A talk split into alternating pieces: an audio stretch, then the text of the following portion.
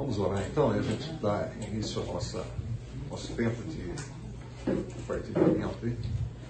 Agradecemos então, Pai, por esse, pela continuidade, já estávamos celebrando, lembrando a memória, a memória do Senhor Jesus na ceia, agora nós estamos dando continuidade a estudando um pouco mais da Tua palavra. Pedimos que o Senhor nos dê sabedoria, discernimento para colocarmos em prática aquilo que temos aprendido, aquilo que temos considerado. Em nome de Jesus. Amém. Bom, pessoal, dentro da proposta, a minha perspectiva é que a gente consiga chegar em juízes hoje, tá? Então, a gente vai relembrar algumas coisas, terminar a parte do decálogo, tá? E a gente vai para juízes. Então, lembrando que nós estamos falando das dez palavras, né? A primeira palavra, não terás outros deuses diante de mim. A gente tratou essa questão. A segunda palavra, não farás para ti nenhum ídolo, nenhuma imagem de qualquer coisa no céu, na terra nas águas debaixo da terra, não te prostrarás diante deles, nem lhe prestarás culto porque eu, o Senhor, o teu Deus, sou Deus zeloso que castiga os filhos pelos pecados dos seus pais até a terceira e quarta geração daqueles que me desprezam. Mas trato com bondade até mil gerações os que me amam e guardam os meus mandamentos. A gente também tratou um pouco dessas questões, de que Deus realmente olha para o pecado dos pais nos filhos mas também ele olha o pecado do filho no filho e do pai no pai. A gente viu essa questão lá no livro de Ezequiel e vimos essa questão no livro de Jeremias. Eu queria trazer para vocês uma questão que está ligado com isso, a gente não conseguiu trabalhar isso aqui. Vocês sabem o que é isso aqui? Altar de Umbanda? Parece? Parece? Uma loja que vende ídolos. Ou ídolos ou objeto de estatuazinhas. Parece uma mesa de bolo. Parece mesa de bolo. É. Na realidade, é, na realidade é um assim, é um, é um lugar onde tem vários, várias estatuazinhas, e aqui eu estou chamando de estatuazinhas, né, de representação de santos representação de divindades. Tá? É, deixa eu fazer uma pergunta aqui para vocês. Vocês sabem como é que iniciou? Porque a gente estava falando, estou falando do segundo mandamento, não se prostrarás diante de absolutamente nada. Tá? Essa é a questão. Então a pergunta que eu queria fazer é o seguinte, vocês sabem, olhando agora dentro do ambiente cristão, mas dentro do ambiente católico, como é que surgiram as imagens? Porque a gente, quando olha para essa questão de não se prostrar diante de nada que é criado pelo ser humano, ou que o ser humano possa olhar para o céu e reproduzir, ou imagem de outra pessoa, você que faz parte de uma igreja reformada e não tem esse, vamos dizer, esse modo né, de cultuar, ou esse modo de participar da religião, né, com uma forma aparente perto de você, você imediatamente vai migrar sua mente para o catolicismo romano, tá? ou o catolicismo ortodoxo. Então é interessante pensar um pouquinho como é que surgiu essa questão das imagens dentro da Igreja Católica. Quem sabe? O sincretismo será que foi a maior fonte? O sincretismo é o que a gente vive hoje, mas essa não foi a maior fonte. Sim, já existiam imagens na Grécia Antiga. Por, é, lembrando que a Grécia Antiga, nós estamos falando de um ambiente politeísta.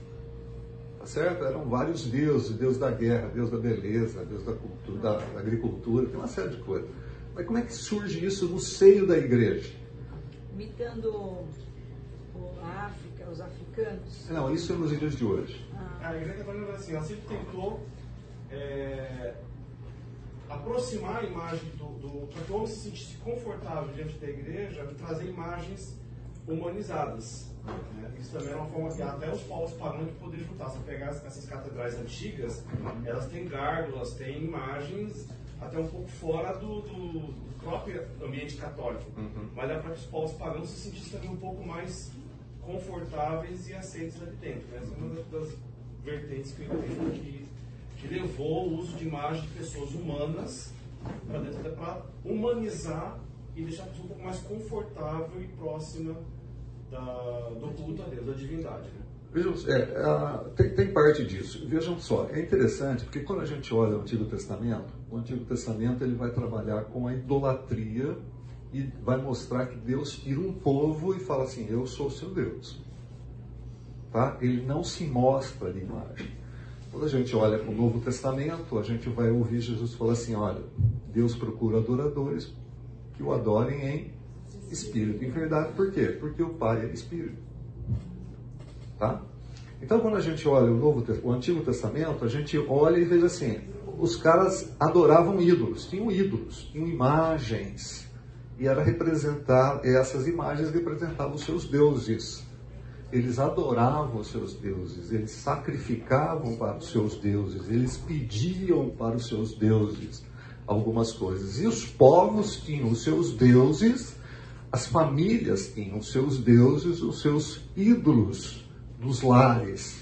Era assim que funcionava no Antigo Testamento. Quando vem o Novo Testamento, quando vem Jesus, Jesus vem, morre, completa o seu ministério a igreja começa. Tá legal? A igreja começou.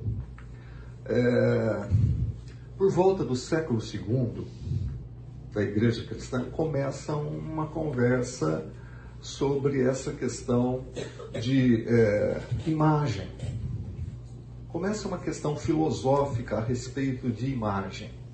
Tá? Como é que a pessoa poderia se aproximar de Deus?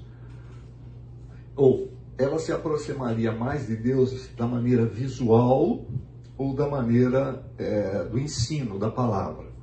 Esse, vão acontecendo muitos problemas, muitas questões, muitas disputas com relação a isso. Quando chega no século VI, o Papa Gregório Magno, ele estabelece que deveria ter imagens para que o povo pudesse entender do que se tratava. Nós temos que lembrar que no século VI, tá? o pessoal não sabia ler e não sabia escrever. Quem eram os doutores, aqueles que sabiam ler, que sabiam escrever e que ensinavam? Os padres. Nós estamos falando de igreja, não estou falando de igreja católica, apostólica, romana, eu estou falando de igreja. Tá? Essa divisão vem muito tempo depois. Foi no século VI. O Papa Gregório fala assim: olha, é o seguinte, imagem sim, por quê? Porque o pessoal não tem condição de entender aquilo que está sendo falado. Então, tem um decreto e estabelece imagem porque era uma maneira visual, visual do povo compreender aquilo que era ensinado. Eu já ouvi essa referência, inclusive, aos pequenos personagens de feltro que a gente usa com as crianças, né? é. para explicar as histórias. É.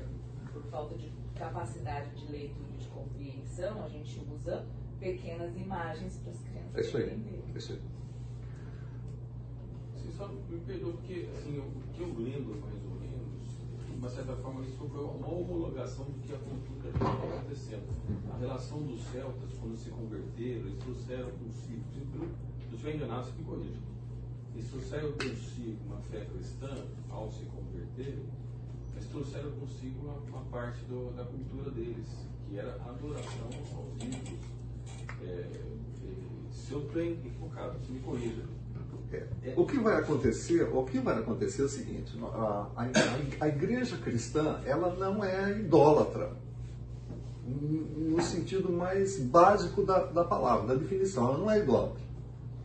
Tá? Por quê? Porque a igreja cristã, de uma maneira geral, entende quem é Deus, quem é Jesus Cristo, que é idolatria. Ela entende isso.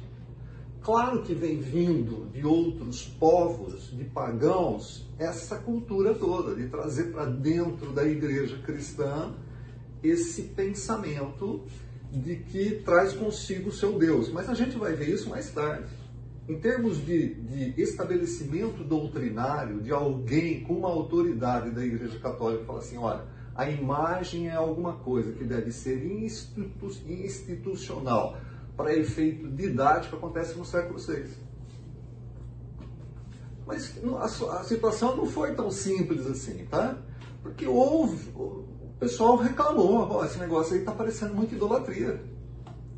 Tá? Está parecendo muito idolatria. Então as pessoas vêm vinham trabalhando, a igreja vem trabalhando nessas questões. Alguns não aceitavam a imagem, mas aceitavam a iconas... icona... iconoplastia. iconoplastia. Certo? Então, alguns não aceitavam a imagem em si, mas aceitavam os desenhos. Os vitrais, né? Tinha muitos. Vitrais vai acontecer uma divisão dentro do catolicismo, dentro, dentro da Igreja Católica de então, tá? que vai ficar a Igreja Católica Romana e a Igreja Católica Ortodoxa. Lá no século XII, início do século XII, vai ter essa ruptura. A reforma nem tem, gente. A reforma vem 400 anos depois. Tá? O que acontece? Quando houve essa ruptura, a Igreja Católica Ortodoxa, dentro da questão da imagem, ela optou por não existir imagem.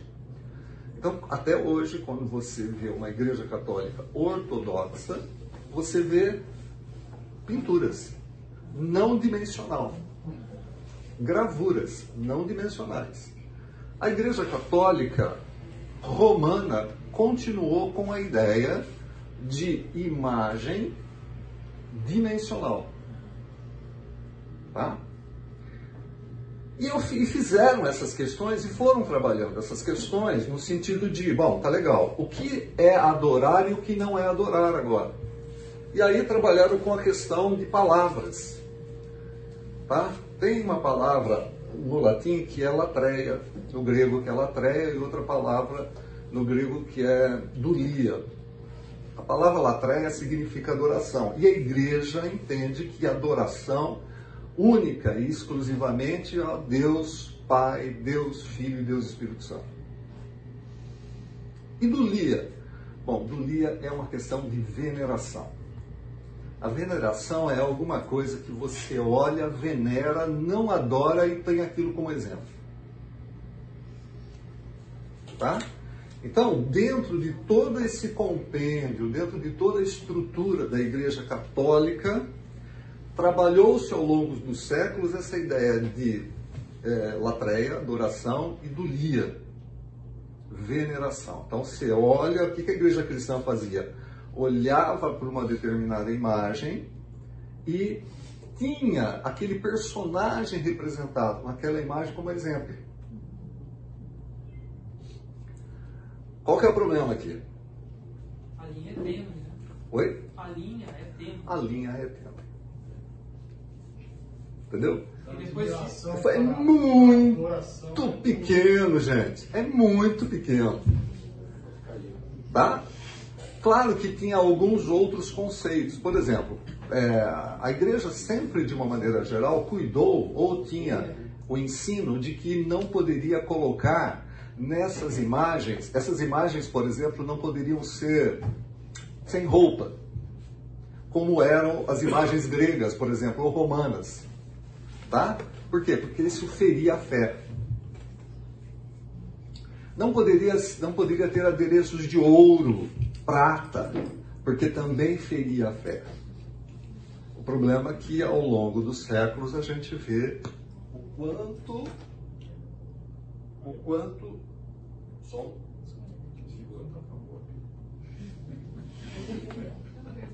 Ao longo dos séculos a gente vê ali,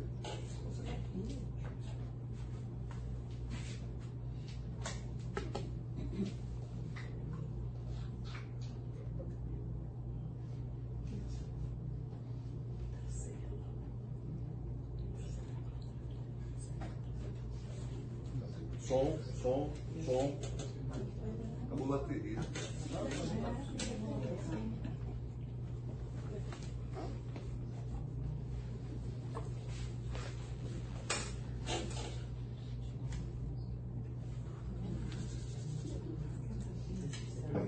não ajuda nada. Cadê o Renato? Ele disse que ele não está escalado, que ele não está recebendo. Então... Bom, é, eu estava? Esqueci. Dá para escutar daqui de trás. Tá? É que o pessoal vai reclamar que não está gravando. O que pode ser um negócio ótimo para mim. Acho que eu posso falar. Ah. Bom, ao longo do tempo, ao longo do tempo, então a gente vê que determinadas, em determinadas situações, em determinadas paróquias, em determinadas obras de arte, você vê muito ouro. É um, tem um fator complicador aí. É, o que acontece ao longo da história? Ao longo da história vai ter o sincretismo. Tá? O que, que acontece no Brasil ao longo da história? Mistura com as. As- os, os escravos vêm, tá? Os jesuítas, ah, ah, antes disso, chega a reforma. Antes disso, chega a reforma. O que, que a reforma faz? Acaba com isso tudo.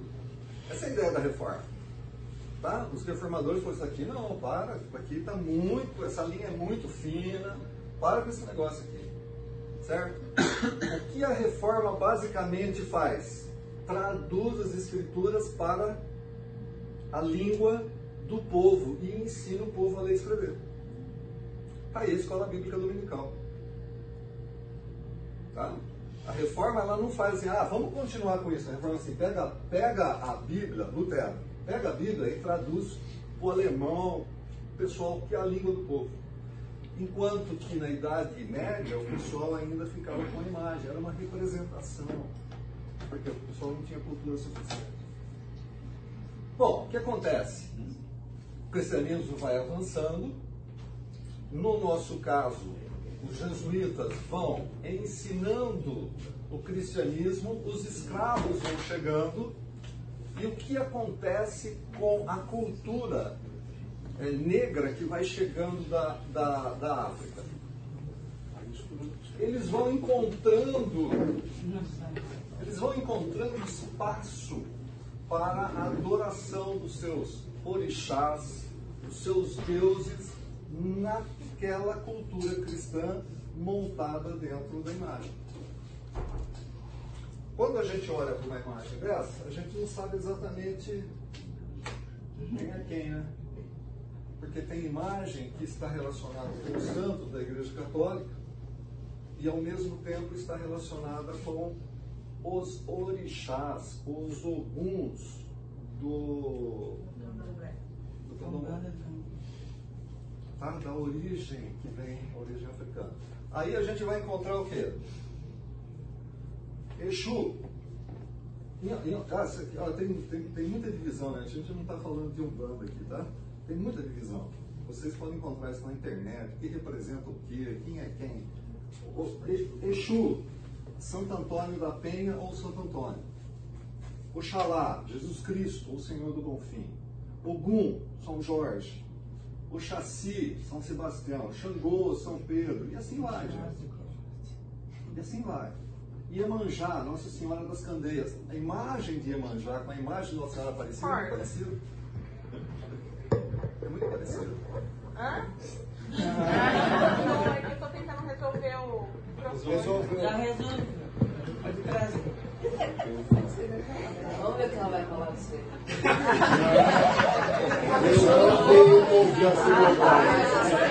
É só começar a falar desse troço começa a aparecer voz. Né? Complicado, cara. Alguém tem ajuda aí? Caminho da rua, sal grosso.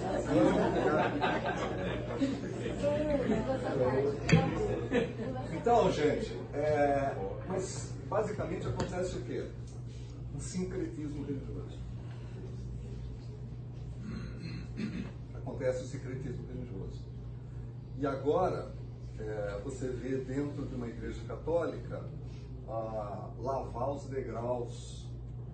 Lembrei disso. Lá na Bahia. Chega, um- chega um determinado momento que como é que você rompe isso? Porque isso está dentro de um eh, de alguns dogmas da igreja católica, tá? isso gera sincretismo religioso. Como a linha é muito tênue, essa questão da adoração e da dulia, da veneração é complicado. E no caso específico de Maria, Maria não é nem latreia e nem dulia. Ou seja, não é nem adoração e nem veneração. Mas Maria é hiperdulia. Ela é mais do que veneração e menos do que adoração, percebe? A linha é muito estreita. É muito estreita. O que acontece? Sincretismo.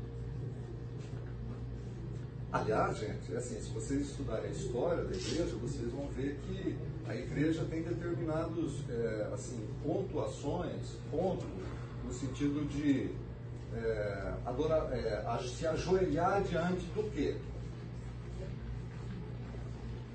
Desculpa.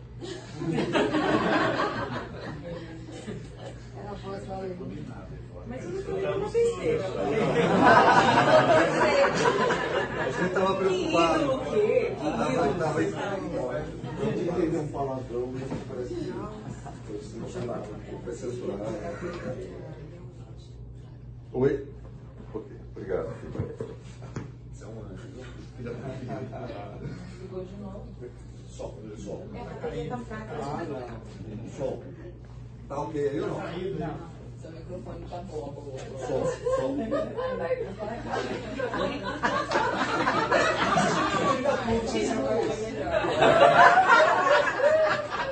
Bom, vamos lá. Ah, Então Maria, no caso específico, ela é hiperdulia. Ela não é nem a dulia da veneração, nem, nem a, a latreia. Tá? Nesse caso, por exemplo, a igreja tem alguns critérios, como eu estava falando. Por exemplo, você deve se ajoelhar diante de quem? Deve se ajoelhar diante de Jesus Cristo, da cruz. E na, no caso da Eucaristia, porque Jesus está presente na Eucaristia. Tá? Então, é, diante da imagem, você pode até falar com a imagem, orar, mas você tem que ficar de pé. Tem, algumas, tem alguns critérios ali, mas a, a distinção é muito pequena e gera problemas. Tá? Bom, por que, que eu estou dizendo isso? Porque a gente vai trabalhar com essa questão na entrada dos juízes, uma questão exatamente do problema dessa dessa a, desse sincretismo religioso. Bom, vamos lá. É, a terceira palavra, não tomarás o nome do Senhor Deus em vão, a gente falou a semana passada, que é a questão de levar, carregar, se identificar. Você é cristão, você se identifica com Deus, então olha o que você está fazendo. Essa é a questão. Não tomarás o nome de Deus em vão, não é falar o nome de Deus, é quem você representa, a identidade. Depois, na quarta palavra, guardarás o dia de sábado a fim de santificá-lo. Nós também falamos a semana passada e vimos que tem algumas eh, divergências nessa questão. A quinta palavra, honra teu pai e tua mãe, eh, como te ordenou o Senhor, o teu Deus, para que tenha vidas longas e tudo que vá bem na terra que o Senhor Deus te dá. Também vimos a semana passada essa questão de honrar o pai e mãe. Tá? A sexta palavra, não matarás. Isso também é um pouco confuso, porque na realidade o texto está dizendo um assassinato. Tá? Aqui a ideia é não assassinarás. É tirar a vida de maneira dolosa. Você tem a intenção de matar, você planeja o assassinato. Essa é a ideia, não é a ideia de não matarás, porque aí a gente estaria criando um problema na guerra, por exemplo, ou quando Deus fala para eliminar aquele povo em função da justiça, da sua justiça. A ideia é não assassinarás. O assassinato, o assassinato é contra a lei. Alcides, então aí no caso, tipo, países que têm pena de morte não deve ser questionado, uma vez que é a lei que rege. É, Porque há, há algumas orientações que vão, vão contra países que têm pena de morte, ah, mas não matarás. Mas uma vez que é uma lei é, que é definida com orientações prévias da pessoa que comete, comete um crime é, e a penalidade é a morte, né? Não é um intuito de matar, ou seja, há uma condenação previamente avisada né, como consequência de atos que ela faz. Então, Não, isso já era previsto aqui no Antigo Testamento. Tem, tem relação a isso daí. Tem uma série de, de, de crimes que eram penalizados com a morte. A morte não é antibíblica. A morte não tem nada. A morte no sentido de pena de morte, pena capital, não tem nada de antibíblico. Tá? É, é constitucional. Se você tem uma constituição, se você adota dentro do seu país uma constituição dizendo que se você matar alguém, você vai ser morto, no seguinte, é constituição do país. Não é isso? Nós não temos que obedecer a nossa constituição. Tá? O grande problema é a gente, a nossa, a nossa constituição não permite a pena de morte. Outras constituições permitem a pena de morte. Tá? Então, quando você vai fazer algum. Se você está dentro de um determinado país, você comete o crime que aquele país mostra que é, a penalização é a morte, sinto muito, faz parte do processo. Então depende da Constituição. Né? Eu acho que, eu, agora é minha opinião, a Constituição brasileira é uma vergonha nesse sentido, né? Vergonha. Tá? É, Israel é muito claro aqui na, no Antigo Testamento. O mal tem que ser eliminado. E, e Paulo deixa isso bem claro quando fala que nós devemos orar e nos submeter às autoridades, porque é prerrogativa da autoridade. Prerrogativa Ou seja, da Constituição, não do indivíduo. Isso. É muito interessante isso, porque às vezes é, a gente. é, essa, essa questão de você. é, esqueci aqui o termo, a palavra, do pessoal cuidar do. Esse pessoal que cuida do direito. No, humanos. o pessoal dos direitos humanos, né? Cara, tem, uma, tem umas falhas incríveis. Eu não, tô, não, não sou contra você cuidar dos direitos humanos. Você tem mesmo que cuidar do direito humano. Mas, gente, é, é, é uma Tem que situação deixar claro complicada. os deveres. Tem que deixar claro é deveres. só o direito. Né? Deixar claro deveres. E, e entra a questão de direito para um e não direito para outro, dependendo da ideologia. É, é complicado, é complicado, porque nós temos também a ideologia política, né? A, a democracia é muito barulhenta. A democracia é muito barulhenta. Aqui não tinha democracia, gente. Aqui era teocracia. Então aqui, depende de quem entra, tem um- uma postura e tudo mais, é muito barulhento. E aí a gente gera alguns problemas, algumas discrepâncias sérias no ambiente social. Ah, mas assim, é, a gente estava falando, o Neco estava falando sobre é, respeito às autoridades, né? E quando a gente olha para a palavra de Deus, a gente vê exatamente isso. Tem uma Constituição, nós temos que obedecer à Constituição. Agora, deixa, deixa eu falar uma coisa para você. Você sabe o que é uma placa de regulamentação? O que é uma placa de regulamentação? uma sinalização que regulamenta, ou seja, põe uma, uma orientação obrigatória que deve ser feito. Isso, obrigação é uma, é uma obrigação. Né? Você, quando você anda, você anda na estrada, está lá 80 km por hora. O que, que é aquilo? É uma placa grande, borda vermelha, fundo branco e letra preta. Certo? O que, que é aquilo? Dentro da sua Constituição está regulamentado que naquele trecho da via você não pode andar mais do que 80 km por hora. Tá certo? Ok? Você obedece?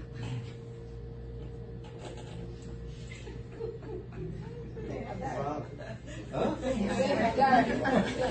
Você não obedece? Sem querer justificar.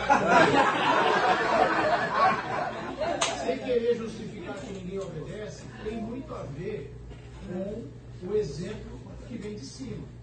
Claro. Porque você guia alguns países, existem alguns países onde você dirige e a grande maioria das pessoas obedece. É que nós temos aqui uma cultura de que ah, não é bem assim. Enquanto tem fiscalização, É, enquanto tem, se tiver No é 80, se não tiver, pode passar 120, entendeu? Então, eu sei, eu sei disso. Então, mas é, é impressão, mas é, é- é que eu, eu não quero justificar o erro. Mas dentro de uma Constituição onde ninguém obedece nada, dificilmente alguém vai se importar com uma placa de. Então vocês veem o seguinte, aqui quando a gente olha o Antigo Testamento, não, não, não tinha, não tinha meio termo. Ah, a gente só está olhando as dez palavras. Tem regularização no meio do, do Antigo Testamento aqui, como devia ser, detalhes. E quando não tinha detalhes, o que, que o pessoal tinha que fazer? Quando não tinha essas coisas detalhadas, porque tem um monte, tá? A gente só está vendo um pedacinho. Quando não tinha isso, o que, que o pessoal fazia? Procurava os juízes. Ó, estou com um problema aqui. Não tem detalhe disso daqui. Aí o juiz fala, resolve assim. Quando o juiz não sabia, o que, que o juiz fazia? Ia para Moisés. Moisés. Ó, Moisés, o negócio é o seguinte. E agora? O que, que a gente resolve aqui? Quando Moisés não sabia, o que ele fazia? Lá para Deus. Entra na tenda. E Deus falava, Moisés, resolve assim. Tá? Não, não tem meio termo, não tem mais ou menos. O problema é que ao longo de todos os, né, ao longo dos séculos, é, a nossa Constituição tem muito do Antigo. Os povos ocidentais têm muito do Antigo Testamento. Tem muito dessa cultura judaica cristã, mas tem muito de uma sociedade ocidental. Por isso a gente tem brechas sérias dentro da Constituição. Tá? Por isso a gente, a gente fala assim, pô, mas se o cara roubou, a pena tinha que ser muito maior. Eu concordo com você, Gabriel. Ah, não podia ser pena de morte, mas não, tem que ser maior. Ah, tá bom, tudo bem tal, mas e como é que você vai fazer agora quando está 80 km por hora? Você vai para 100. Sétima palavra, não adulterarás. Tá? Não adulterarás. Ah, vamos ler versículo, eh, Levítico capítulo 20, versículo 10. Levítico. Aí eu estou com um trecho assim que você pode pesquisar, mas eu queria só ler o capítulo 20, versículo 10. Levítico 20, 10. Se o homem adulterar com a mulher do seu próximo, será morto o adúltero e a adúltera. Pois é. É, A lei era muito clara com relação ao adultério, tá? A lei, você vai, vai ser assim. é- quantos leram o Deuteronômio aqui, gente? Desde o início. Terminaram já ou estão lendo ainda? Estão lendo. Tinha, tem determinados trechos da lei que é muito interessante. Viu? É, o Ney falou que tem pilha no armário de madeira aí. Tá. Ah, Obrigado, Cris. Agora, agora você se levantou, né? Agora, mas é assim, foi a sua esposa lá. Agora, Mas normalmente a esposa que faz. é, ela precisa ver, né? precisa ver alguma coisa. Ah, tem detalhes na lei muito claros com relação à questão dos ciúmes, por exemplo. O marido, o marido ficou com ciúmes e acha que a esposa adulterou. Tá? Tem trechos que falam exatamente sobre isso. Vai lá, quem vai julgar isso é o Senhor. Você não, você não sabe exatamente o que é, você não viu, você está com ciúmes. Tem uma prescrição aí de como deve ser feito. Adultério. Na questão do adultério, quem é o adúltero? E quem é a adúltera? Lembra de um trecho no Novo Testamento? Que o pessoal apresenta uma adúltera para o Senhor Jesus? Cadê o camarada que estava no processo?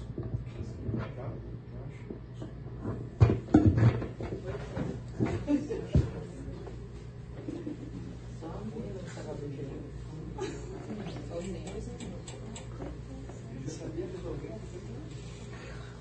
Sempre soube. É, só a esposa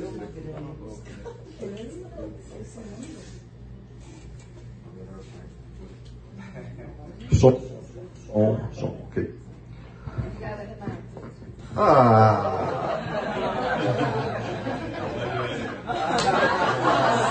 Ah, a gente falava contra o infantil trabalhando tudo junto.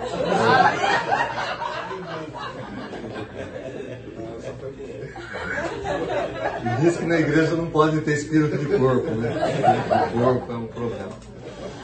Ah,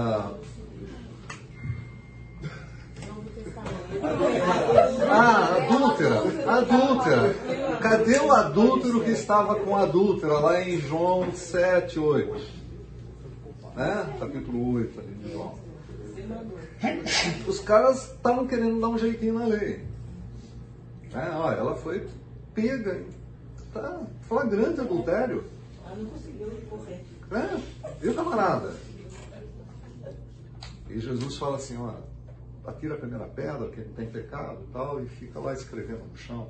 Ninguém sabe exatamente o que ele estava escrevendo, e ele fala para ela, olha, eu também não te condeno, vai e não peques mais.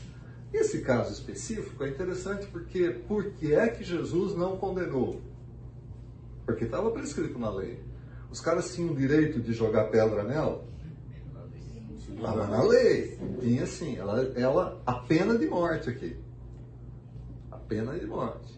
E alguns, em alguns casos, a pena, por exemplo, é, em alguns casos lá que tinha que ser apedrejado na frente do- da, da casa do pai. No caso da pessoa ser noiva, né? Porque o, o noivado ali no Antigo Testamento era um compromisso de casamento. Então, se durante o noivado a pessoa adulterou, teve relação sexual com outro indivíduo, né? Ou contrário, é, a pessoa tinha que ser apedrejada na frente do- da casa do pai. Porque o pai poderia ser conivente com essa história toda. E ali Jesus fala assim, olha, eu, eu não quero te con- não vou te condenar. Por quê?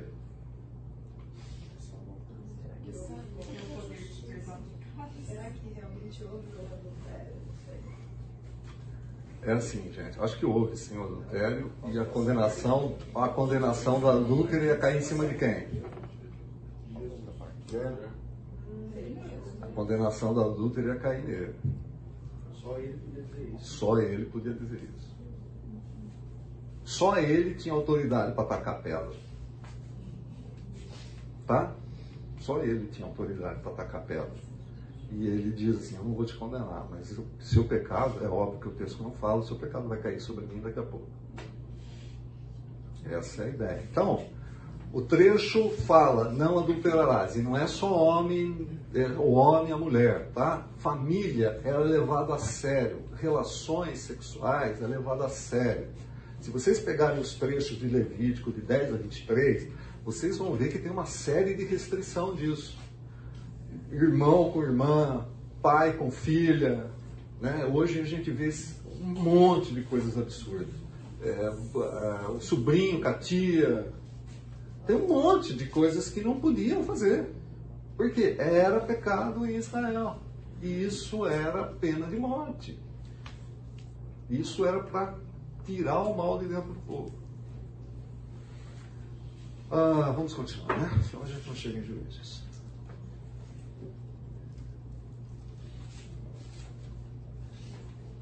Não, tem, a questão da injustiça também, né? Questão do? A injustiça, porque trouxeram só a mulher, né? Ela não fez o adultério sozinho, né? Sim. Você está falando de João, de João 8? Jesus não, não, Jesus é. É o mesmo caso anterior. Da, mulher adulta. Sim. Cadê o adúltero? É, cadê o adulto? Era uma sociedade machista. Machista. Havia uma injustiça ali. Tá. Ah, entendi. É, não dá para tacar pedra em um e não tacar pedra no outro, não é isso que você está É, mas falando. isso não abola o pecado do um, né? É, Não, não, agora. Não abona o pecado do homem. não, mas também assim, a, a- a aplicação da lei não era desse jeito, né? Você tá na rua, pega lá na rua e já taca pedra. Tinha que haver um Não, tem, tinha tem que ter um critério, tá? Mas, por exemplo, em flagrante não tinha. Duas testemunhas já resolveu o problema. Tinha que ir dentro do, do, do sinédrio, mas ali era uma questão formal só e apedreja. O processo era mais rápido. É bem mais rápido o processo. Tá? É, não furtarás. Tá? É assim. O que é do outro é do outro. Dentro da nação de Israel, dentro da lei que, que é estabelecida para o povo ao entrar na terra, o que é do outro é do outro. Não roube. Essa é a ideia. O que é seu é seu, o que é do outro é o outro. Não roube. Nona palavra. Não darás falso testemunho contra o teu próximo. Mas já, cara. Não darás falso testemunho contra o teu próximo. Era proibido você entrar nas redes sociais e falar o que você fala. Difamar o próximo. Era proibido você difamar o próximo. Era proibido você receber alguma coisa no seu celular, é óbvio que lá não tinha, estou aqui falando. Era proibido você receber alguma coisa no seu celular e passar para frente sem saber se é verdade ou não. Isso é difamar. Ah, não darás falso testemunho contra teu próximo. Pela lei, tá? é proibido você difamar alguém. Pela lei era proibido você difamar alguém. Então, o exemplo que a gente pegou é o fato de você passar o que chega na sua rede social para frente sem saber exatamente nada. Você está ajudando na difamação dessa pessoa. Né? Difamar, tirar a fama de alguém era contra a lei de Deus. Toma cuidado com isso. Né? Olha aí, você, quando falar, falar de alguém, pode ser tirar a fama de alguém. Você colocar essa pessoa em descrédito. É perigoso isso, hein? Nos nossos dias, principalmente. Não cobiçarás a mulher do teu próximo, não desejarás a casa do teu próximo, a sua propriedade, o seu servo ou sua serva, nem o seu boi ou o seu jumento, nem coisa alguma que lhe pertence. Leiam lá Miqueias, capítulo 2, versículos 1 e 2. Miqueias, capítulo 2, versículo 1 e 2. Ai daqueles que no seu leito imaginam a iniquidade e maquinam o mal. À luz da alva o praticam, porque o poder está em suas mãos. Se cobiçam campos, os arrematam. Se casas, as tomam. Assim fazem violência um homem e a sua casa, uma pessoa e a sua herança. Miqueias, ele está, ele está mostrando o que está acontecendo com o povo naquela época, tá? Então, essa questão da cobiça é a questão assim, está aqui no pensamento. Você não. É, cadê a palavra? Ah, você não adulterou ainda, mas está cobiçando. Você não roubou a casa da pessoa, mas está cobiçando. Tá? Você está maquinando essas coisas no seu leito, é o que fala Miquéias. Quando aparece a luz, quando chega o dia, você pratica. Tá? O texto aqui é não cobiça, não deseje. Por quê? Você vai fazer. Sim, você vai fazer. O que mais? O que eu quero dos outros é. Sim. A gratidão por aquilo que você tem é dependência de quem vai te dar, não é o outro, é Deus. Tá? Não adianta você cobiçar, desejar aquilo que é do outro. Vai diante de Deus e fala com Ele. Essa é a ideia. Né? Você vai diante de Deus e fala, Deus, estou querendo isso aqui. Deus, estou querendo uma mulher. Deus, estou querendo um homem. Deus, estou querendo é, uma casa. Deus, estou querendo um carro. É diante de Deus, não é na cobiça desejar aquilo que, você, que o outro tem. Tá? Essa é a ideia. E tudo isso, gente, tem prescrições menores de como deveria é, ser tratado quando acontecesse esse tipo de coisa. Tá? Alexandre, você sabia que tem de sete em sete anos tinha uma lei dizendo o seguinte: é, se você emprestar alguma coisa para a pessoa, quando chega no sétimo ano e essa pessoa não tiver condição de pagar, você tem que perdoar a dívida. Você sabia disso? Vitinho.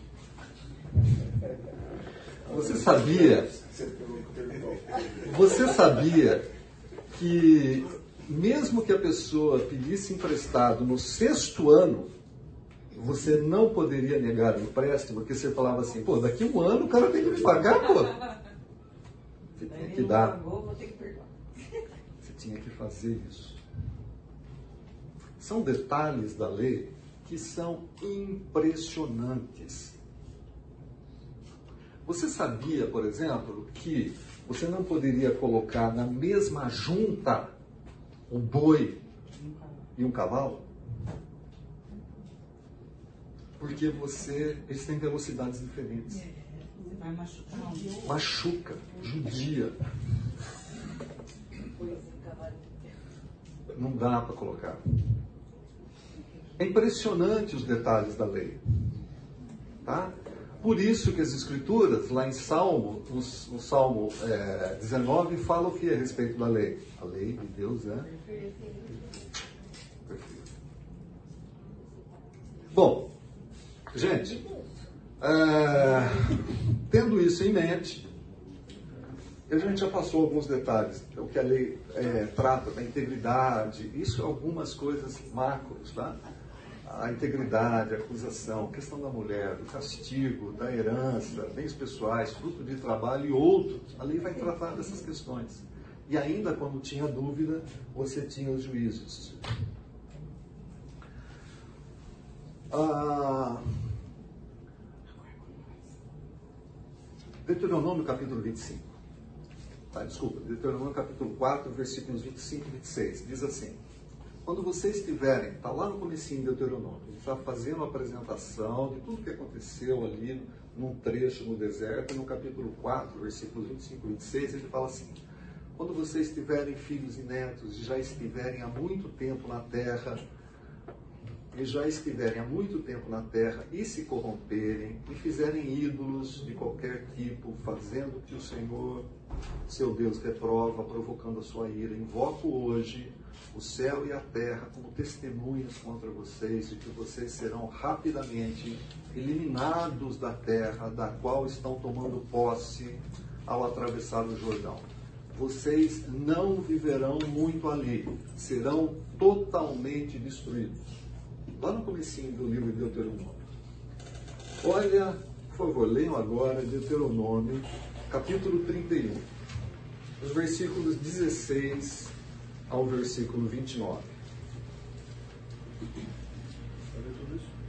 Pode ler. Disse o Senhor a Moisés: Eis que está para dormir com teus pais, e este povo se levantará e se prostituirá. Só um minutinho. Deus já tinha falado que Moisés não ia passar a terra prometida, entrar na terra prometida, e agora ele está, ó, você vai morrer, tá? Agora você vai dormir com seus pais. Indo após deuses estranhos na terra, para cujo meio vai, e me deixará, e anulará a aliança que fiz com ele. Nesse dia minha ira se acenderá contra ele. Desamparo-lo-ei, e dele esconderei o rosto, para que seja devorado. E tantos males e angústias o alcançarão, que dirá naquele dia: Não nos alcançarão estes males por não estar o nosso Deus no meio de nós?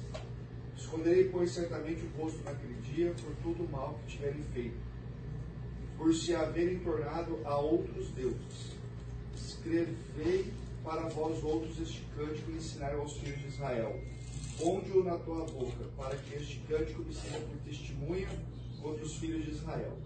Quando eu tiver introduzido o meu povo na terra que mana leite e mel, a qual sob juramento prometi seus pais, e tendo ele comido e se fartado e engordado, e houver tornado a outros deuses, e os houver servido e me irritado e anulado a minha aliança, e quando o tiver alcançado muitos males e angústias, então este cântico responderá contra ele por testemunho, pois a sua descendência sempre o trará na boca.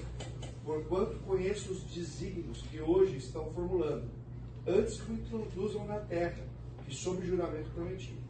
Assim, Moisés, naquele mesmo dia, escreveu este cântico e ensinou aos filhos de Israel.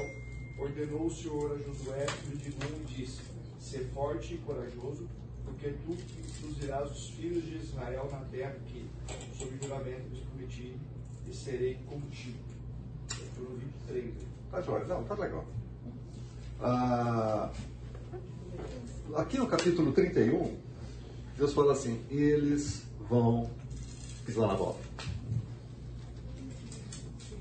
Tá? Eu sei, eu sei que eles vão adorar outros deuses. É muito, é muito interessante isso. Tem todo assim, se você fizer isso, vai acontecer isso, se você fizer aquilo, vai acontecer aquilo. E no, no final da vida de Moisés ali, certo? Deus fala assim, Moisés, agora você escreve um cântico. Porque esse povo precisa cantar, e esse cântico vai servir como testemunho.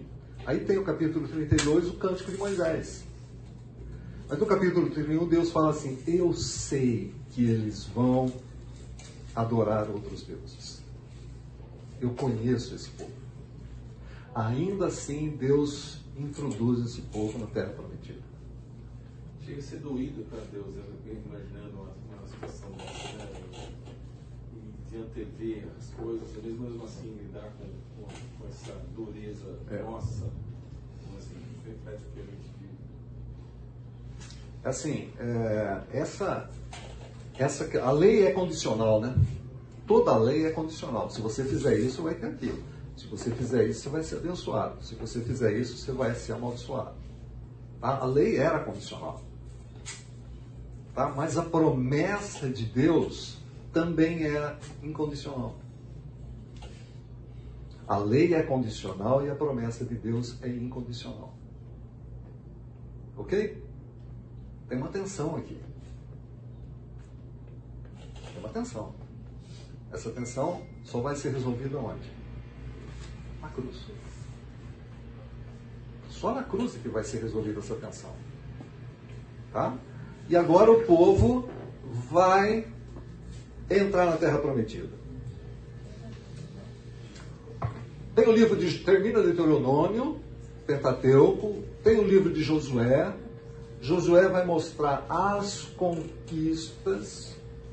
Josué vai mostrar a divisão da terra. OK? E depois vai entrar o livro de Juízes. Não era para ser assim. Quando a gente olha o livro de Juízes, quem já leu? Tá? Se você não leu Deuteronômio, agora lê Deuteronômio e lê Juízes. Tá? Não era para ser assim. É interessante que no livro de Josué, logo no comecinho do livro de Josué, Deus só chama Josué e fala assim: ser forte e corajoso. Porque o bicho vai pegar. Agora vocês vão entrar na terra. Tá? Ali ia ter batalhas, iam ter conquistas, iam ter problemas. Mas você tem que ser forte e corajoso, cara. Não dá para ter atitude covarde com você liderando. Não dá para ser covarde nessa questão. Tem que ser corajoso. Vai morrer gente? Vai. Tem que ser corajoso. E também diz o quê? Em Josué capítulo 1, versículo 8. Medita nesse livro da lei. Qual lei? Foi dado. Medita nesse livro da lei dia e noite. Tá? Você tem que ser forte e corajoso, mas não dá para ser forte e corajoso tão somente assim. Você precisa ser forte e corajoso e você precisa meditar no livro da lei dia e noite. Porque a tarefa que eu estou dando para você e aquilo que tem que ser feito vai ser pesado. Você precisa meditar no livro da lei, porque ela é boa.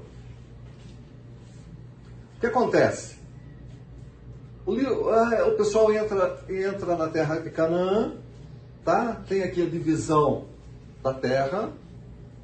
Essa divisão é, é assim: quando eles entram, eu vou do outro lado, tá? Ó, quando eles entram, eles caminham por aqui, eles tinham que atravessar o Jordão e ficar nessa região toda aqui, ó. Então eles ficavam entre o Mediterrâneo, eles tinham o Mar Salgado e tinham o Jordão. Eles tinham uma situação muito, teriam uma situação muito privilegiada aqui, em termos de, de batalhas e tudo mais, tá? Porque Mediterrâneo do lado, Jordão do outro, era difícil a invasão nessa área aqui. Quando eles estão conquistando esse trecho aqui, duas tribos, aqui está Moisés ainda, duas tribos e meia, tá? que é Rubem, Gad e meia tribo de Manassés, fala assim, olha, a gente quer a terra desse lado do Jordão aqui. Porque aqui a gente entendeu que a terra era boa, tal, a gente quer ficar desse lado aqui. Moisés chega para ele e fala assim, olha, o negócio é o seguinte, eu vou dar a terra para vocês, mas vocês têm que atravessar o Jordão e conquistar a terra com seus irmãos. Aí o pessoal fala, tudo bem. Tá? O que acontece? Deixam as esposas, as crianças aqui, invadem a terra, conquistam a terra, e na hora da divisão da terra, Moisés fala: esse trecho aqui é deles. Então, divide a terra aqui entre eles. Só que eles ficam numa situação complicada. Tá? Eles não estão no privilégio de ter o, o Mediterrâneo de um lado, o Mar Salgado e o Rio Jordão. Eles estão aqui, ó. Tá? E, consequentemente, são os primeiros a serem atacados sempre. Mas quiseram esse trecho da terra, que a terra foi dada para eles. Eles ajudam a conquista da, de Canaã, destrói, a gente vai ver que não acontece tudo isso, mas destrói os seus inimigos e voltam para a sua terra que tinha sido dada. Na volta, quando eles chegam na margem do Jordão, eles levantam um altar. Tá? Eles levantam um altar. Quando esse pessoal aqui descobre, porque alguém foi lá e falou, ó, a tribo, duas tribos e meia, voltaram para os seus lugares, mas deixaram um altar aqui no Rio Jordão. Difamaram. Começaram a pisar na bola. Começaram a pisar na bola. Teve difamação. Fizeram um altar lá. O pessoal, as dez tribos, se armam para guerrear contra as duas tribos e meia. Logo no comecinho. Ajudaram eles e agora eles vão. Logo no comecinho. Aí eles mandam o sacerdote Finéias para lá para verificar o que estava acontecendo. Ainda bem que eles mandam o sacerdote Finéias. O sacerdote chega lá, tem um altar montado. Chega para essas duas tribos e meia aqui e fala assim: oh, que negócio é esse, cara? O que vocês estão fazendo? Mas já? Aí eles falam: não, isso daqui é um problema para nós, porque mais tarde os filhos de vocês e os nossos filhos poderão dizer que nós não temos nada a ver um com o outro. Verifiquem que não é um altar de sacrifício. É um altar, são pedras onde a gente vai ter que lembrar quem nós somos. É um memorial. Aí o Finéias volta e fala para o povo. Então vocês percebem que tanto em Josué como logo no comecinho, o povo está entendendo, eles estão firmes, eles não vão aceitar determinadas coisas, mas isso é muito pouco para o que acontece. Logo no livro de Juízes. Tema do livro, ó, o livro de Juízes tem mais ou menos 400 anos, tá? Relata a história mais ou menos de 400 anos. Autor, possivelmente Samuel. A gente não tem certo quem foi o autor. Data mais ou menos de 1050 a mil anos antes de Cristo. Qual é o tópico do livro de Josué? De Juízes, desculpa. Josu, é, Juízes 21, 25. Naquela época não havia rei em Israel. E cada um fazia o que lhe parecia certo. É o final do livro de Juízes. Final do livro de Juízes. Não havia rei em Israel e cada um fazia o que lhe parecia certo eles abandonaram completamente a lei. Tá? Completamente a lei. Deus sabia, Deus falou, vocês vão entrar e vão esquecer disso tudo. E cada um fazia o que lhe dava na cabeça. Esqueceram a lei. A lei que tinha que ser uma constituição dentro dessa terra deixou de existir. Tá? E aqui a gente vê assim, estava tá faltando rei. Por isso que a gente vê mais tarde o povo pedindo um rei, que já estava estabelecido na lei. O que, que vai acontecer se vocês quiserem um rei? Aqui, o sistema é teocrático. Quando eles pedem um rei, deixa de ser sistema teocrático. Tem um reinado, tem um rei. Aqui eles tinham que consultar a Deus. Se eles tivessem dúvida, eles tinham que cumprir a lei, eles tinham que se reunir a cada três anos no santuário central, tinha sacerdote, estava tudo previsto. Mas eles não conseguiram ficar dentro do sistema teocrático. Eles não conseguiram ter esse relacionamento com Deus. Aí fizeram o quê? Pediram um rei. Dá-nos uma liderança. Aí a gente vai ver algumas coisas boas e outras muito ruins que aconteceram no período dos reis, que está relatado em 1 Reis, 2 Reis, 1 Samuel, né, 1 Samuel, 2 Samuel, 1 Reis, 2 Reis, 1 Crônica e 2 Crônica. Mas vamos voltar a Juízes. Vejam Juízes capítulo 17, versículo 3. Tem um problema lá com um camarada chamado Mica, que se der a gente ver, que ele pega um dinheiro da sua mãe, no fim ele confessa, e a sua mãe devolve, ou uma, uma quantidade de, de, de, de prata, ouro e tal. Mas olha que coisa interessante. Quando ele devolve, a mãe perdoa e faz a seguinte declaração. Quando ele devolveu os 13 quilos de prata, a mãe lhe disse: Consagro solenemente a minha prata para quem? Ao Senhor. Para que meu filho faça o quê?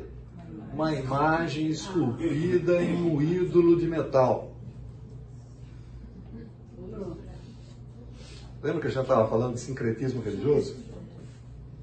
O livro de Juízes, o livro de Juízes, ele é repleto dessa situação. Sincretismo religioso. Eles abandonam a lei e aqui eles acendem uma vela para Deus e outra para o diabo. O linguajar popular, né? Acende uma vela para Deus e outra para o capeta. Isso vai acontecer em todo o livro de Juízes. O livro de Juízes, gente, vai mostrar. Bom, sempre, sempre, a Escritura fala que o ator e o autor principal é sempre Deus, né? Mas é impressionante a ação de Deus ali no livro de Juízes. Como Deus atua, como Deus tem misericórdia, como Deus chama a atenção. E sempre a promessa de Deus é mantida. Agora, não foi só no livro de Juízes que a gente vê esse tipo de coisa. Ao longo de toda a história desse povo que ficou na terra prometida, que viveu debaixo de um reinado, eles tiveram grandes problemas. Grandes problemas. Quer ver? Acompanhem comigo a leitura. Primeira Reis.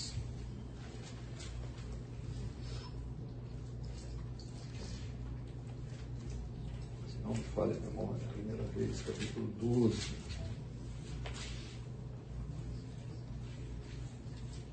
Na história de Israel, depois do período de juízes, esse pessoal aqui, depois de Davi, depois de Salomão e Roboão, eles vão ser divididos, eles vão se dividir. Vão ficar dez tribos para o norte e duas tribos no sul. A tribo do norte vai ser conhecida como Israel, e a tribo do sul vai ser, as duas tribos do sul vai ser conhecida como Judá. É Judá e Benjamim que ficam aqui, mas elas vão ser conhecidas como é, Judá. Quando tem a divisão das dez tribos do norte, tá? O que acontece depois de Roboão? Se levanta um camarada chamado Jeroboão.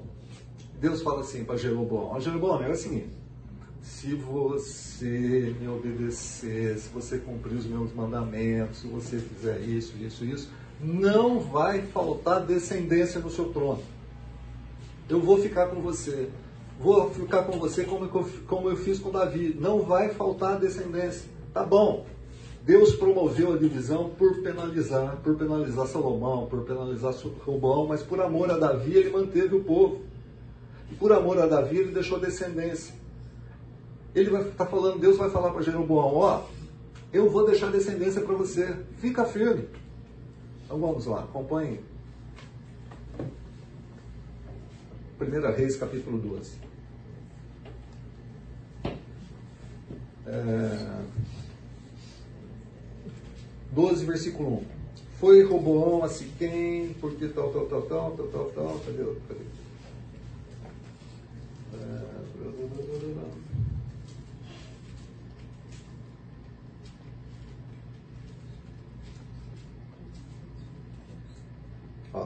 Versículo 5.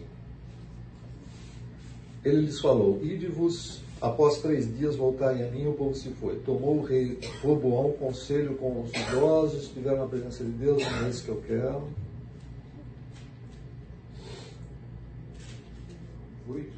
Cadê onde Jeroboão ele faz um bezerro de ouro? 28. 28? Capítulo 28? Não, não, esse capítulo 12, 28. 12, 28? 12. Ah, Jeroboão, né? A partir do versículo 25. É, então vamos lá, a partir do versículo 25. Jeroboão edificou Siquém na região montanhosa de Efraim e passou a residir ali. Ali edificou a Penuel. Disse Jeroboão consigo: Agora tornará o reino para a casa de Davi. Se este povo subir para fazer sacrifícios na casa do Senhor, porque o, o, a adoração era ali no, no Reino Sul, em Jerusalém, o coração dele se tornará o seu Senhor. A Roboão, rei de Judá, ele matará e tornarão a ele ao rei de Judá. Pelo que o rei, tendo tomado conselho, fez dois bezerros de ouro e disse ao povo: Basta de subirdes a Jerusalém. Vês aqui teus deuses, ó Israel, que te fizeram subir da terra do Egito. Tá? O reino dividiu, Deus colocou um rei. E o rei falou assim: esses camaradas que são os meus súditos vão para o sul, vão adorar lá em Jerusalém e o coração deles vai ficar lá. Deus tinha dado para ele. O que, que ele faz? Dois bezerros de ouro e fala assim: esses daqui são os seus deuses. Que tiraram vocês da terra do Egito. Esquece. Gente, a partir desse ponto, as dez tribos do norte nunca mais se converteu.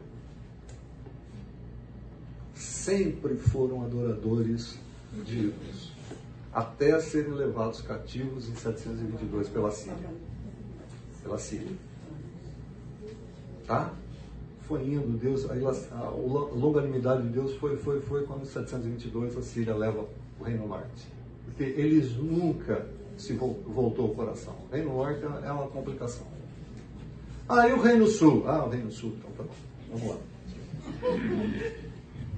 Segunda de Reis, capítulo 23. Segunda de Reis, capítulo 23.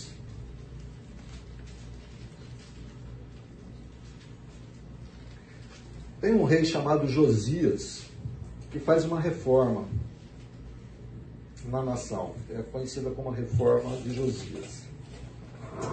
Quando ele faz uma reforma, ele entra no templo e começa a tirar as coisas que estavam dentro do templo.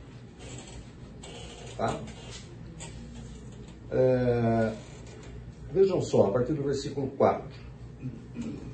Então o rei ordenou ao sumo sacerdote Uquias e ao sacerdote de segunda ordem, aos guardas da porta, que tirassem do templo do Senhor todos os utensílios que se tinham feito para Baal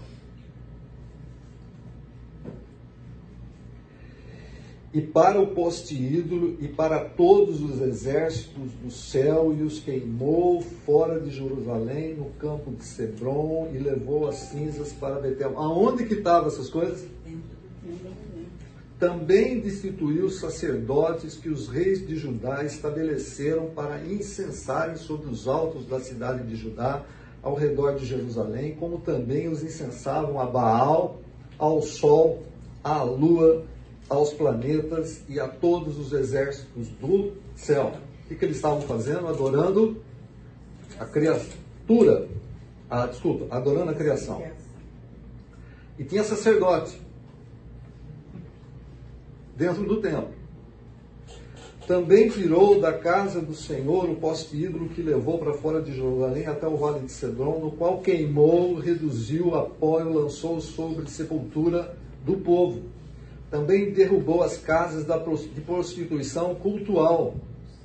Tinha prostituta cultual dentro da nação, ao lado do templo. Que levou, é, onde as mulheres teciam tendas para os postes, para o poste ídolo. A todos os sacerdotes trouxe a cidade de Judá, profanou altos que os sacerdotes incensavam, desde tal, tal, tal, tal, tal, tal, tal, tal mas o sacerdote dos altos, acorda do é altar, tal, tal, também profanou a Tofete, versículo 10, que está no vale dos filhos de Imão, para que ninguém queimasse a seu filho ou a sua filha como sacrifício a Moloque. Os israelitas estavam praticando isso. Lembra que Deus fala lá, ó, vai destruir aquela nação. Agora eles entraram na nação e estavam sacrificando crianças a Moloque. Também tirou olha que coisa interessante, também tirou os cavalos que os reis de Judá tinham dedicado ao sol. A entrada da casa do Senhor, perto da câmara de Natã, Maleque, o camareiro que ficava no átrio, e os carros de sol queimou a fogo. Tinha cavalos. Carros. Também o rei derrubou altares que estavam sobre a sala de Acás, sobre o terraço, altares que foram feitos pelos reis de Judá, como também os altares que fizera Manassés, né? É, tal, tal, tal.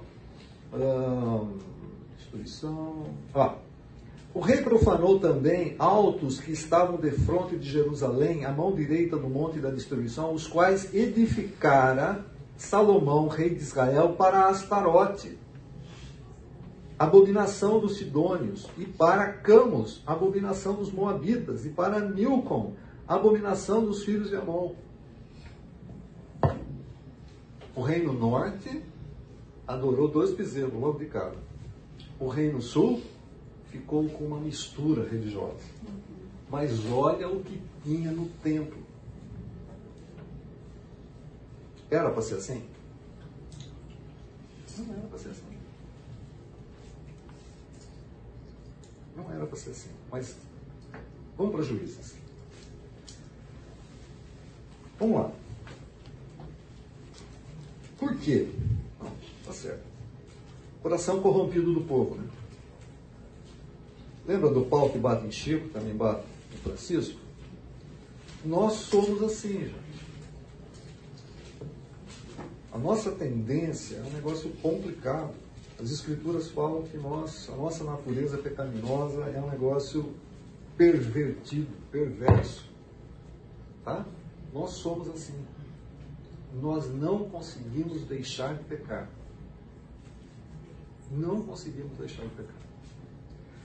Vejam só em Juízes, no comecinho de Juízes, no livro capítulo 1, versículos 19. Juízes capítulo 1, verso 19. Esteve o Senhor com Judá e este despovoou as montanhas, porém não expulsou os moradores do vale, porque eles tinham carro de ferro. Lembra que Deus fala para Josué ser forte e corajoso? Quando Josué morre, esse povo fala assim: esse pessoal aqui tem carro de ferro, não vai dar, vamos ficar por aqui mesmo, vamos tentar fazer uma manobra. Os filhos de Benjamim, versículo 21. Porém, os filhos de Benjamim não expulsaram os jebuseus que habitavam em Jerusalém. Antes, os jebuseus habitavam com os filhos de Benjamim em Jerusalém até o dia de hoje. Versículo 27. Manassés não expulsou os habitantes de Bet-Sean, nem os de Taanac, nem os de Dor, nem os de Bleã, nem os de Megido, todas as suas respectivas aldeias, pelos que os cananeus lograram permanecer na terra. Efraim, versículo 29, não expulsou os cananeus. Zebulão não, Zebulão não expulsou os habitantes de Quitron. Azer, 31, não expulsou os habitantes de Ácio, nem de Sidom, nem de Alabate, de Alabe, de Quizibe. 33, Naphtali, não expulsou os habitantes de Bet-Semes. 34, os amorreus arrendaram os filhos de Dan até as montanhas e não deixavam descer para os vales. O que aconteceu? Não fizeram o serviço. Não fizeram o serviço. Chegaram na terra, conquistaram uma parte da terra, foi distribuída a terra para eles, mas se associaram com as pessoas da terra. A gente não sabe exatamente se eles estavam cansados de guerrear. A gente não sabe exatamente se eles estavam querendo fazer comércio com esse pessoal da terra. O fato é que Deus tinha dado uma ordem para eles. Vai, tira todo mundo da terra. É a justiça de Deus sendo aplicada para aqueles povos. Inicialmente, eles não fizeram a justiça de Deus. Não obedeceram ficaram com todos os povos da terra. E aconteceu essa tragédia. Eles promoveram um secretismo religioso como nunca tinha acontecido até então na nação Israel. Os filhos deles se casaram com os filhos dos povos, trouxeram seus deuses para dentro das suas casas, para dentro do templo, para dentro do culto e se perderam. antes da gente continuar, né, porque a gente, senão a gente vai ter que parar, já são quase 11 horas. Sincretismo religioso, vamos, vamos pensar um pouco nisso. A seriedade desse negócio vai entrando dentro da nossa vida, gente. Determinadas coisas vão entrando dentro da nossa, do nosso relacionamento com Deus. A gente vai montar. A gente passou gerações, gerações, gerações. 400 anos, não foi assim. O mesmo que entrou que fez tudo isso. Foram os filhos, netos, bisnetos. Sim. A gente vai. Isso Vai isso vai entrando dentro do povo, gente. Quando a gente abre uma porta para o sincretismo religioso, a gente abre uma porta para o meu filho, para a minha filha, para o meu neto observar que eu pratico um tipo de religiosidade. Ele vai abrir uma outra porta para que os filhos, para que os netos vejam a mesma coisa. Sincretismo religioso é um problema. É um problema. Naquela época existia uma coisa que era muito clara: tem o Deus tal e tem o Senhor. Então eu acendo uma vela para o Senhor e acendo uma vela para o Deus tal, porque assim eu me garanto de todas as formas. Hoje em dia, nós não temos essa questão, mas nós temos o princípio do sincretismo. Às vezes a gente olha para aquela questão, como a gente viu antes, né? As- a- os santos, o candomblé, o catolicismo, e fala assim, nossa, tem um quanto é sincrético essa história. Para de olhar para isso, vamos olhar para a gente. Como e onde na minha vida, na história do meu relacionamento com Deus, eu tenho promovido sincretismo religioso? Aonde? Essencialmente aonde é que eu tenho sido idólatra. Porque é isso, né? Sincretismo religioso é idolatria. E a idolatria essencialmente é o quê?